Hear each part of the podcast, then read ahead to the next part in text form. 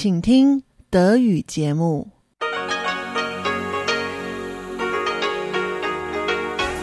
Hier ist Radio Taiwan International. Herzlich willkommen bei Radio Taiwan International aus Taipei, Taiwan. Kurz der Programmüberblick über unser 30-minütiges Programm vom Dienstag, den 4. Dezember 2018. Wir beginnen wie immer mit den Nachrichten, anschließend das Kulturpanorama. Dort geht es um Hightech-Kunst, es geht um VR-Wandlungen. In den darauffolgenden Business News geht es um die wertvollsten Markennamen in Taiwan. Und wir berichten darüber, wie sich zwei Referenten auch ein wenig auf die Wirtschaftswelt niederschlagen. So viel für den ersten Überblick und nun zu den Nachrichten.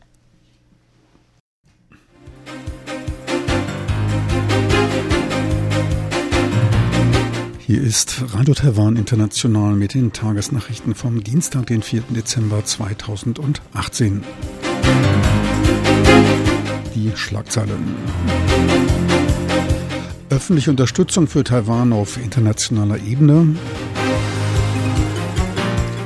Die Landwirtschaftskommission ruft China zur Kooperation bei der Kämpfung der Schweinepest auf. Zweisprachigkeit. Premier Lai ruft nach Gesetzesentwürfen innerhalb von drei Monaten.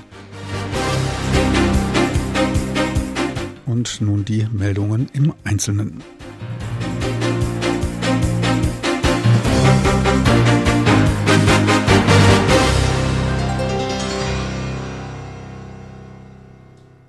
Britische Regierungsoffizielle haben öffentlich ihre Unterstützung für Taiwan ausgedrückt, teilte Chen Xingxing, Offizielle des Außenministeriums am heutigen Dienstag in einer Stellungnahme mit.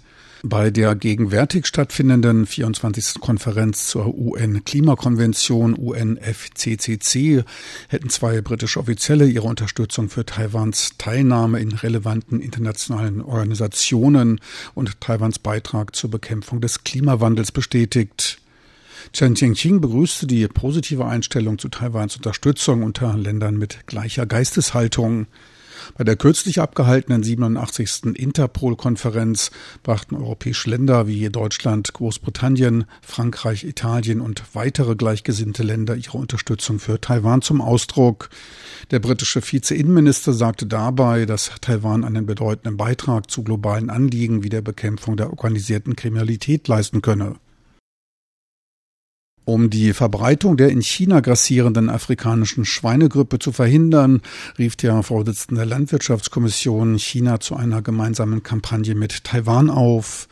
Über das Anliegen wurde bereits die Festlandskommission MAC und die Stiftung für Austausch über die Taiwanstraße SEF in Kenntnis gesetzt, teilte die Landwirtschaftskommission auf einer heutigen Pressekonferenz mit. Zur Verhinderung einer Epidemie und ein Übergreifen auf Länder wie Japan und Südkorea bedarf es der Kooperation aller. Angesichts der großen räumlichen Nähe zwischen beiden Seiten wären entsprechende Informationen und technischer Beistand vorteilhaft und entsprechen dem Inhalt des zwischen beiden Seiten unterzeichneten Quarantäneabkommens. Man hoffe auf eine Fortführung des Abkommens. Man bereite sich zurzeit auf Präventivmaßnahmen vor und werde am 21. Dezember Quarantäneübungen in Schweinefarmen durchführen. Premierminister William Lai rief das Ausbildungsministerium innerhalb von drei Monaten zur Vorlage von Entwürfen zu Gesetzesänderungen und Anpassungen der Bestimmungen auf. Premier Lai machte seine Aussage bei der Anhörung der Blaupause zur Entwicklung der Zweisprachigkeit bis 2030, welche heute von der Landesentwicklungskommission vorgestellt wurde. Die Förderung der Zweisprachigkeit als wichtigstes Anliegen des Landes zur Erhöhung der Wettbewerbsfähigkeit wurde von Premier Lai im September erstmals angeregt und zu deren Umsetzung die Landesentwicklungskommission ernannt. Die jetzige Vorlage unterscheidet sich von früheren Maßnahmen zur Förderung der Zweisprachigkeit. Es gehe nicht um Prüfungen, sondern um die Verbesserung der Englischfähigkeiten der Bürger Taiwans. Er rief auch Offizielle und Ministerien zur Verbesserung ihrer Kommunikationsfähigkeiten im Englischen auf, um rechtzeitig wichtige Botschaften an internationale Medien weiterleiten zu können. Die Partei Neue Kraft rief auf einer Pressekonferenz am heutigen Dienstag dazu auf, einen Entwurf für die Entsorgung radioaktiven Abfalls zu entwickeln. Zurzeit sei in Taiwan keinerlei Plan für die Endlagerung in Sicht. Der vom staatlichen Versorger Taipower vorgelegte Plan und Zeitrahmen kann nicht wie geplant umgesetzt werden, was zur Einstellung der Müllentsorgung im Kraftwerk Nummer 1 führte. Das Gesetz zur Behandlung radioaktiver Abfälle sieht ein dem Kabinett unterstehendes unabhängiges Komitee vor, dem auch ein Repräsentant der Ureinwohner beiwohnen soll, welches die Schritte koordiniert. Zurzeit gäbe es in der Verwaltung keine gesetzlichen Bestimmungen zur Entsorgung von Nuklearabfällen. Man fordere daher das Kabinett dazu auf, sich in ernsthaft mit dem Problem der Atommüllentsorgung zu befassen. Eine Lagerung des Mülls auf dem Gelände der drei Atomkraftwerke wurde von ihnen abgelehnt. Im neuen vom kanadischen Finanzberater Arten Capital herausgegebenen Passindex belegt Taiwan, Republik China, Platz 28. Taiwan teilt sich den Platz mit der Ukraine. Inhabern eines taiwanischen Passes ist damit die visumsfreie Einreise in 86 Länder und Territorien möglich. In weiteren 45 Ländern wird das Visum bei der Einreise erteilt. Seit Dezember kamen allerdings weitere Länder hinzu. Mittlerweile sind 131 problemlos ohne vorherige Visumsbeantragung für Bürger Taiwans zugänglich. Hongkong rangierte an 13. Stelle, China belegte Platz 58. Neuer Spitzenreiter sind die Vereinigten Arabischen Emirate, welche im letzten Jahr noch nicht einmal unter den Top 10 waren. Damit belegt nun Singapur zusammen mit Deutschland den zweiten Platz. Die Zahl der HIV-Neuinfektionen nahm im Vergleich zum Vorjahr um etwa 20 Prozent ab. Das Krankheitskontrollamt und eine lokale NGO riefen die Bevölkerung aber dazu auf, sich weiterhin vorsichtig zu verhalten und in ihren Bemühungen zur Eindämmung der Ausbreitung von HIV und AIDS nicht nachzulassen. Die Institute machten ihre Aussage am Dienstag bei der Bekanntgabe der Gewinner eines Posterwettbewerbs zur Erhöhung des Gefahrenbewusstseins von HIV und AIDS. Das Siegerposter rief zu einer aktiven Verteidigung durch die Verwendung von Präservativen auf. Dargestellt wurden diese auf UFOs, die sich vor herumkreisenden Viren schützten. Bis Ende November verzeichneten die Behörden in ganz Taiwan 37.500 HIV-Fälle. In diesem Jahr kamen knapp 1.900 Neuinfektionen hinzu. Zur Überprüfung einer möglichen Infektion können die Bürger sich nun an die Gesundheitsbehörden in den Städten oder Kreisen oder an NGOs wenden. Es besteht die Möglichkeit von selbst auf eigene Kosten durchgeführten Blut- oder Speichelproben zur Feststellung von AIDS. Und nun zur Börse. Nach dem rasanten Überspringen der 10.000 Punkte Marke am Vortag, der Index stieg gestern nach Bekanntgabe eines Waffenstillstandes im Handelskrieg zwischen den USA und China um etwa 250 Punkte, setzten heute bei starken Umsätzen Gewinnmitnahmen ein. Der Aktienindex TAIEX notierte heute bei Börsenschluss um 54 Punkte oder 0,5 Prozent leichter, konnte sich aber über der 10.000 Punkte Marke halten. Endstand war bei 10.083 Punkten. Der Umsatz belief sich auf 5,4 Milliarden US-Dollar. Unter Druck standen auch heute wieder Aktien von Unternehmen der zum US-Konzern Apple gehörigen Lieferkette. Ausländische institutionelle Investoren bauten ihre Bestände netto um 120 Millionen US-Dollar ab. Noch ein kurzer Blick auf den Devisenmarkt. Der US-Dollar notierte bei 30,69 Taiwan-Dollar, der Euro bei 34,83 Taiwan-Dollar. Und nun zur Wettervorhersage für Mittwoch, den 5. Dezember 2018.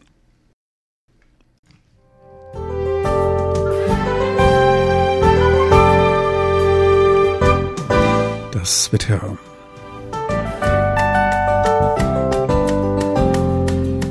In der Nacht zum Mittwoch befindet sich der Norden unter einer regenbringenden Wolkendecke. Ab Zentral-Taiwan ist es dann wieder klar und trocken. Die Tiefstwerte liegen im Norden bei 19 Grad und im Süden bei 21 Grad Celsius.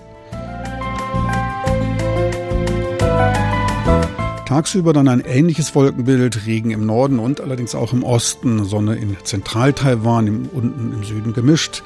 Nicht mehr ganz so warm wird es im Norden mit maximal 25 Grad, im Süden steigen die Temperaturen noch weiter bis über 30 Grad Celsius. Sie hörten die Tagesnachrichten von Radio Taiwan International vom Dienstag, den 4. Dezember 2018.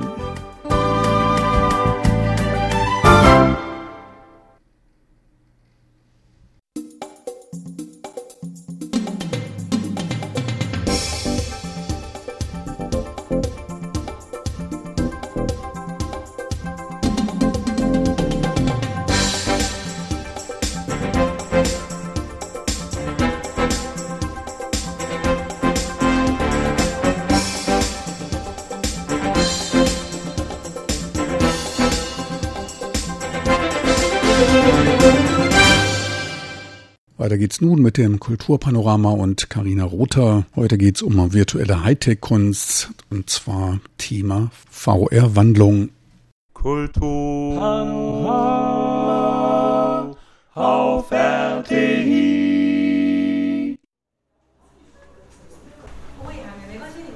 This is going to be your starting position. And as soon as you start to see the room, feel free to stand up and look around. Yeah?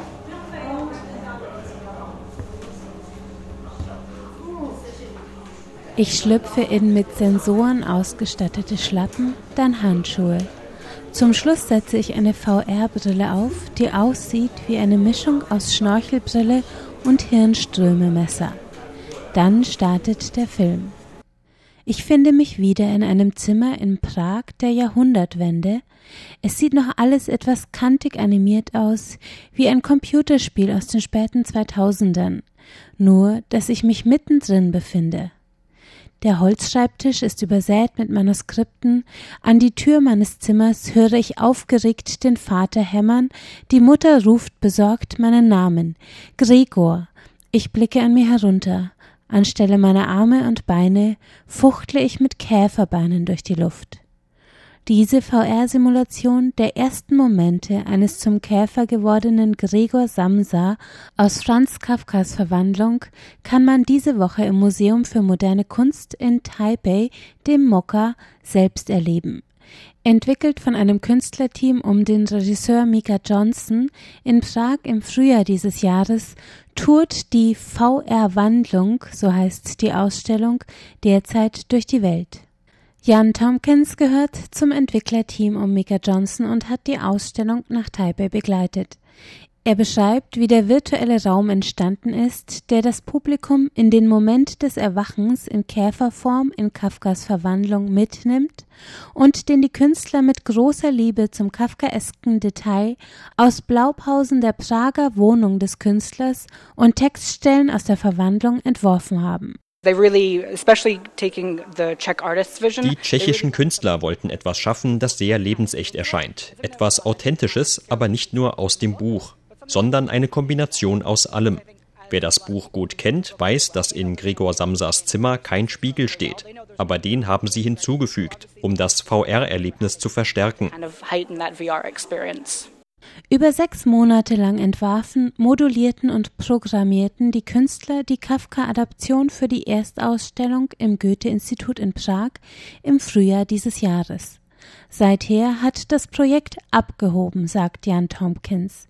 Nun reist die Installation um die Welt, von Tokio bis Novosibirsk. Zuletzt war sie in Korea. Den Erfolg führt Tompkins auf die Neuheit des Konzepts zurück. Ich glaube, die Leute sind davon begeistert, dass es dadurch endlich auch Literatur in VR gibt.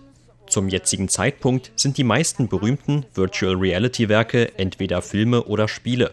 Und unser Werk ist eher eine Kunstausstellung, die dich in ein Buch mitnimmt. Das zeigt, dass VR nicht nur eine Mode ist, die wieder abklingt, sondern dass es viel Potenzial besitzt. Es erlaubt uns, literarische Werke, die bisher nur in Büchern existierten, zu ergänzen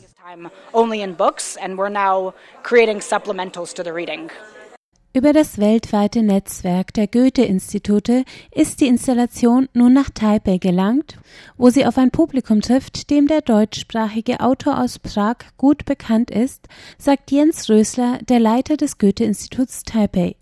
Neben der Funktion der Ausstellung deutsche Literatur in Taiwan bekannter zu machen, wirft die VR-Wandlung durch den Einsatz der Virtual Reality Technik auch Fragen über die Zukunft in einer Welt digitalisierter Kunst auf, findet Jens Rösler. Ein anderes wichtiges Themenfeld ist eben dieses Verhältnis Technik und äh, Kultur, Kunst und die letztendlich kulturelle Fragestellung, wie verändert das unser Bewusstsein, unser Sein, unsere Lebensgewohnheiten und äh, das ist nun eine Art und Weise, hier in dem Projekt VR wird verwendet. Man trägt diese Brille, diese VR-Brille, zieht diese Handschuhe an und ähm, ja, verwandelt sich in den ähm, Käfer.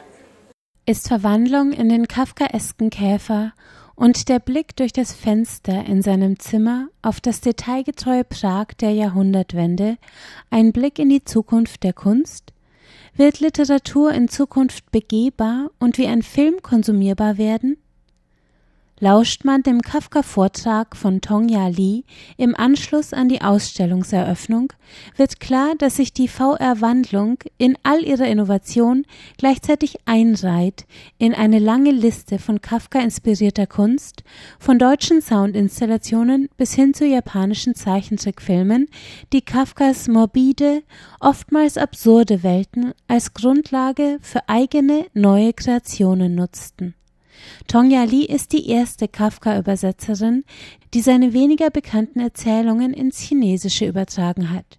Sie sagt, bisherige Übersetzungen konzentrierten sich nur auf die drei bekannten Romane des Autors sowie die Novelle Die Verwandlung. Für frühere Auflagen der Verwandlung in Taiwan wurden zudem oft englische oder japanische Übersetzungen zugrunde gelegt und nicht der deutsche Originaltext. Daher hat sich Tongya Lee in jahrelanger Vorbereitung den Werken des Autors gewidmet, die bisher nicht auf Chinesisch vorlagen und seit 2014 bereits fünf Bände seiner gesammelten Erzählungen in chronologischer Reihenfolge in Taiwan veröffentlicht, zudem die Korrespondenz aus dem Nachlass des 1983 in Prag geborenen jüdischen deutschsprachigen Schriftstellers für die Ausstellungseröffnung der VR-Wandlung im Mokka Taipei hat die in Berlin promovierte Übersetzerin auf Anfrage des Goethe-Instituts einen Vortrag über Kafka-Adaptionen in anderen Kunstformen zusammengestellt. Und weil in Vergangenheit habe äh, ich ähm, Kafkas Werke übersetzt, die Erzählungen und ähm, viele andere Werke. Und deshalb bei den Recherchen habe ich auch einige Kunstwerke äh, entdeckt. Und deshalb, ich finde, das wäre sehr, sehr interessant. Also in diesem Zeitpunkt, nach 100 Jahren Erscheinung von Verwandlungen, dann haben wir noch diese Gelegenheit, die anderen Kunstwerke kennenzulernen. Mal schaurig, mal traurig und immer ein bisschen aussichtslos. So wirken die Kafka-inspirierten Filme, Bilder, Tonaufnahmen, die Tongya Lee dem Taipeier Publikum präsentiert und damit die Essenz dieses Künstlers vermittelt, der sich einer Welt gegenüber wiederfand, in der er keinen Platz für sich sah, Teil der deutschsprachigen Minderheit in Tschechien, zu keinem Land wirklich dazugehörig, als melancholischer Außenseiter von sozialen Ängsten und Zweifeln geplagt und Zeit seines Lebens unverwandt mit der Welt angesichts der scheinbar übermächtigen Mechanistik von Arbeit und menschlichen Beziehungen. Eine verkörperte Außenseiterfigur ist auch der Gregor Samsa, als er sich in der Verwandlung als Käfer wiederfindet und seiner verständnislosen Familie ausgeliefert ist. In dieser packenden Darstellung menschlichen Leidens liegt die universelle Anziehungskraft von Kafkas Werken, sagt die Übersetzerin, die Kafkas Beliebtheit in Taiwan durch die Empathiefähigkeit der Taiwaner erklärt. Also ich glaube, das Interesse an Franz Kafka von dem Publikum in Taiwan ist immer größer. Immer größer. Äh, aber das bedeutet, äh, das ist ein Symbol oder das ist ein, ein wichtiger literarischer Werk, die man, die, die ganze verbreitende Publikum, die auch ähm, mitlesen können, weil sein, in seinem Werk findet man diese innere Krise äh, wiedergespiegelt von Außenwelt. Und das, ich glaube, die Bevölkerung in Taiwan, die haben sehr großes Mitgefühl. Das äh, insbesondere vielleicht wegen dieser ähm, langjährigen politischen Unruhe lassen die Taiwaner in solchen Werke eintauchen und eintauchen in das Kafka-inspirierte virtuelle Universum der VR-Wandlung kann man im Museum der modernen Kunst in Taipei noch bis Sonntag, den 9. Dezember.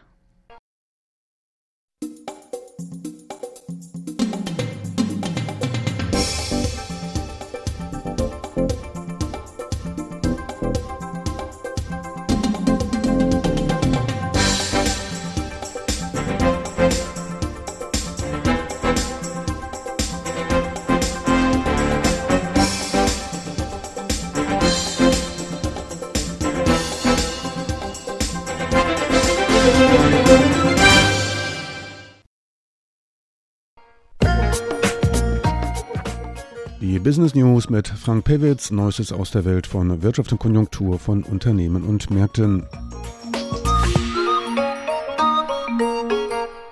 Herzlich willkommen bei den Business News. Es begrüßt Sie Frank Piewitz. In der jährlich vom Wirtschaftsministerium veröffentlichten Untersuchung der 20 wertvollsten Unternehmensmarken in Taiwan konnte der Computer- und Smartphone-Hersteller ASUS-Tech seine Spitzenposition behalten.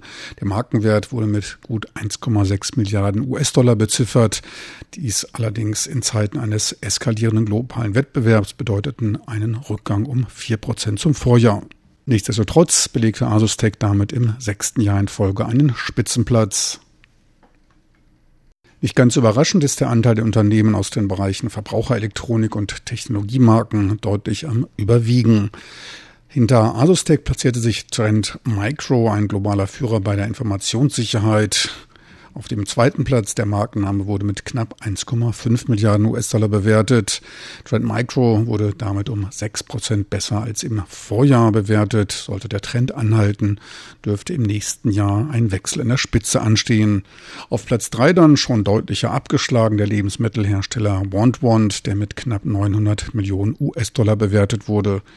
Auf dem vierten Rang folgte dann die CTBC Financial Holding vor dem Computerhersteller Advantech. Bewertet wurden die Unternehmensmarken mit 600 bzw. 500 Millionen US-Dollar. Danach wieder ein Finanzdienstleister, die Cathay Financial Holding mit 460 Millionen US-Dollar an Markennamenwert.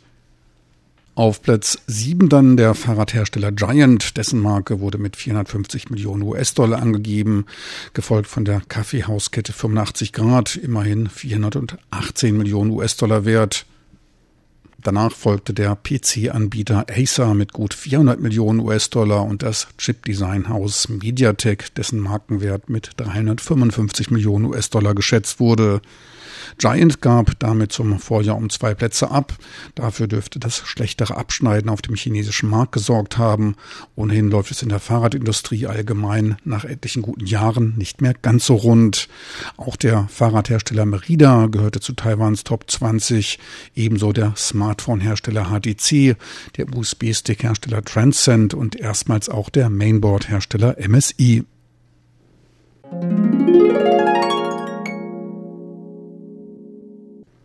Die gleichzeitig mit den Kommunalwahlen durchgeführten Volksbefragungen sorgten auch in der Wirtschaftswelt für auffallende Diskussionen.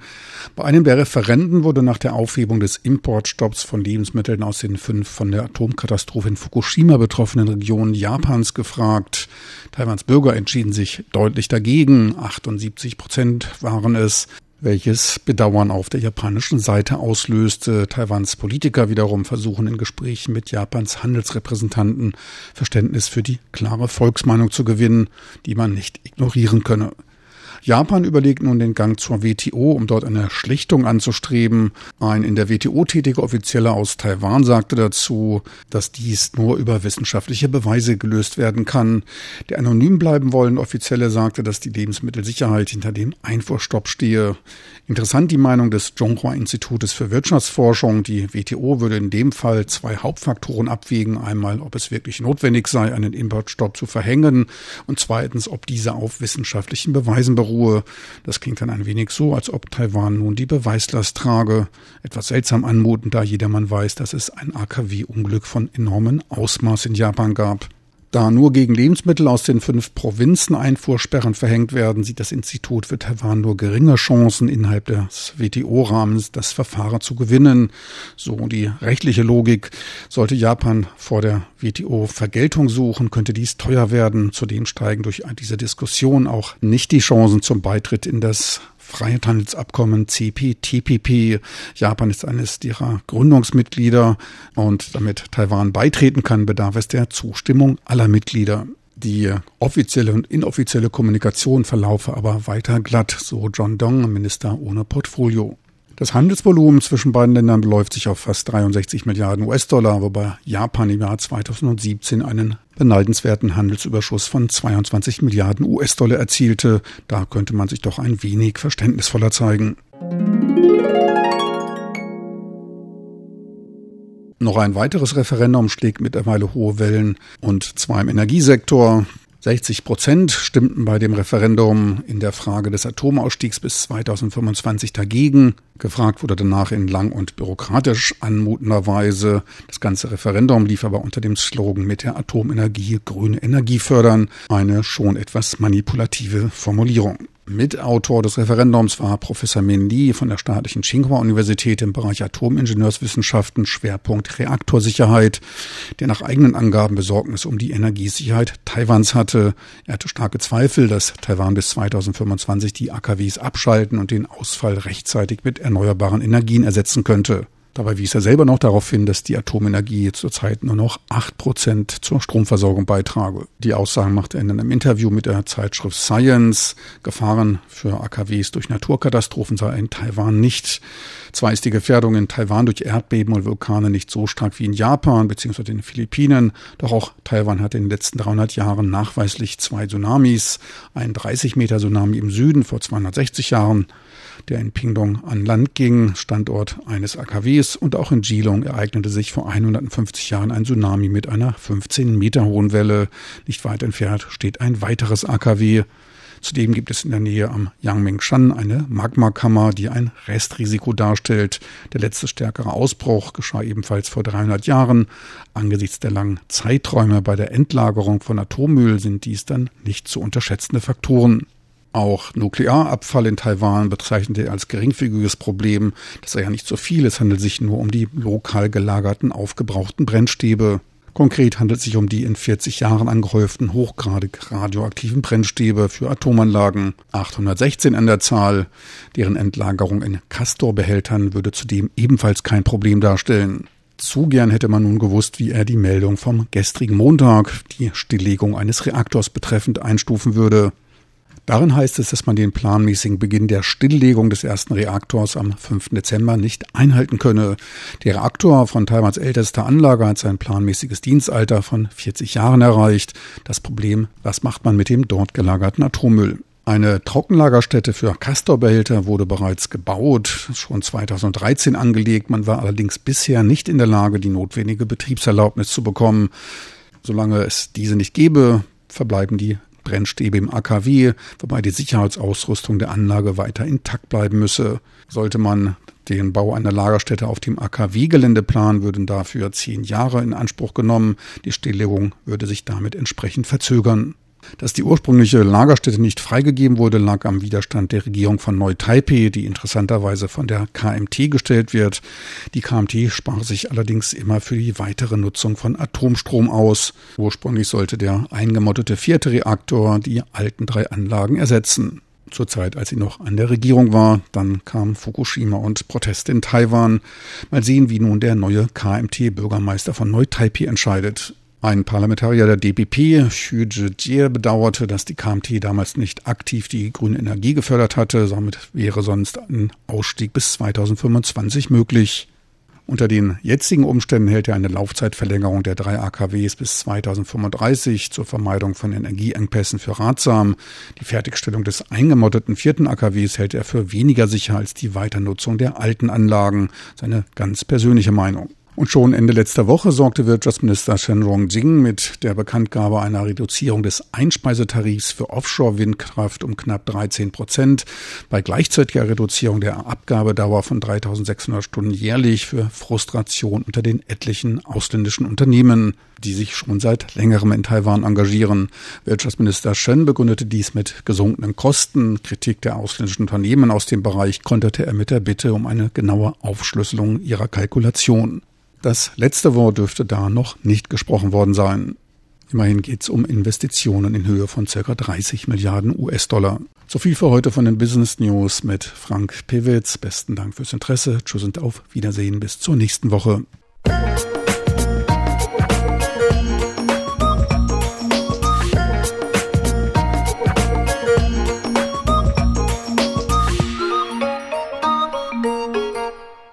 Das war's für heute von Radio Taiwan vom Dienstag, den 4. Dezember 2018. Die Sendung und weitere Beiträge sind auch online on demand abrufbar. Einfach www.de.rti.org.tv in den Browser eintippen. Musik